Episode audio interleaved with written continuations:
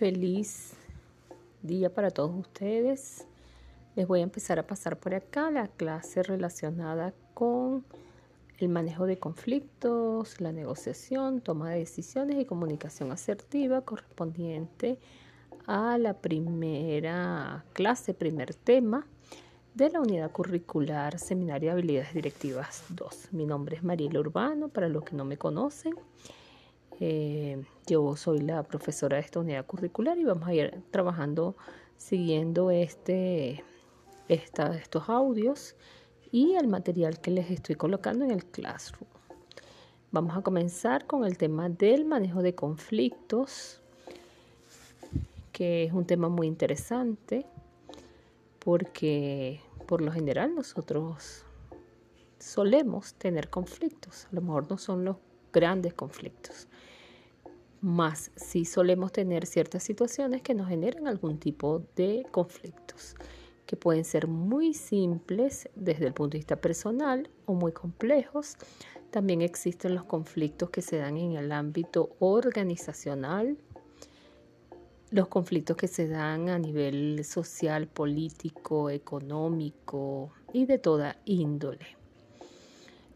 tenemos los conflictos interpersonales los que tenemos nosotros con otras personas, los intrapersonales, los conflictos que tengo yo conmigo misma internamente, los conflictos intergrupales, es decir, los conflictos que se dan entre grupos de personas, que como les decía hace un momento, pueden darse en el ámbito organizacional, comunitario, social, cultural, etcétera.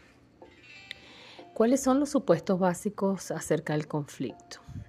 Un conflicto puede ser potencialmente positivo o negativo. Un conflicto es positivo cuando al resolverse se abren nuevas posibilidades y puede ser negativo cuando nos deja allí, en el mismo sitio, en el mismo lugar, dando vueltas en la misma dinámica y no nos permite salir de allí y más bien consumen nuestra energía. Es, por supuesto, muy saludable enfrentar el conflicto.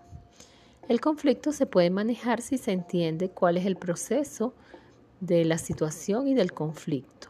Al colocarnos como observadores y analizar el conflicto, tenemos mayor oportunidad de aprender, porque una cosa es estar totalmente involucrado en el conflicto, lo que no nos permite tener una mirada, digamos, entre comillas, objetiva del asunto y cuando nos colocamos nosotros desde el observador, es decir, sin hacer juicios con relación a la situación, a las personas involucradas, hay mayor probabilidad de que el conflicto se resuelva de forma positiva.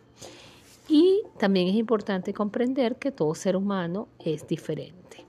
Les sugiero ir eh, trabajando con este, estos audios junto con la presentación en PDF que les estoy colocando.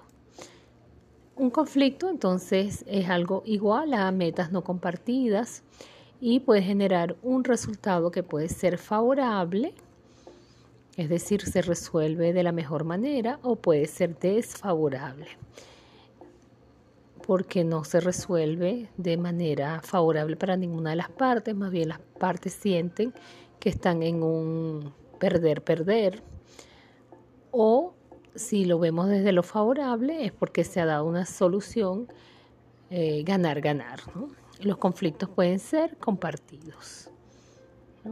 Entonces, ¿qué es un conflicto? Un conflicto es el proceso en el que una de las partes percibe que la otra se opone o afecta de manera negativa su posición.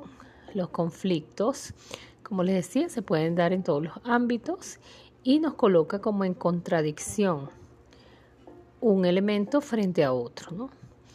Por ejemplo, los conflictos que hemos observado que se dan a nivel país, una parte política, un conjunto de personas, un partido político tiene una postura, una posición frente a un asunto y el otro tiene también una postura, una posición frente al asunto. Y cada uno tenderá hacia donde quiera atender y cederá hasta donde quiera ceder.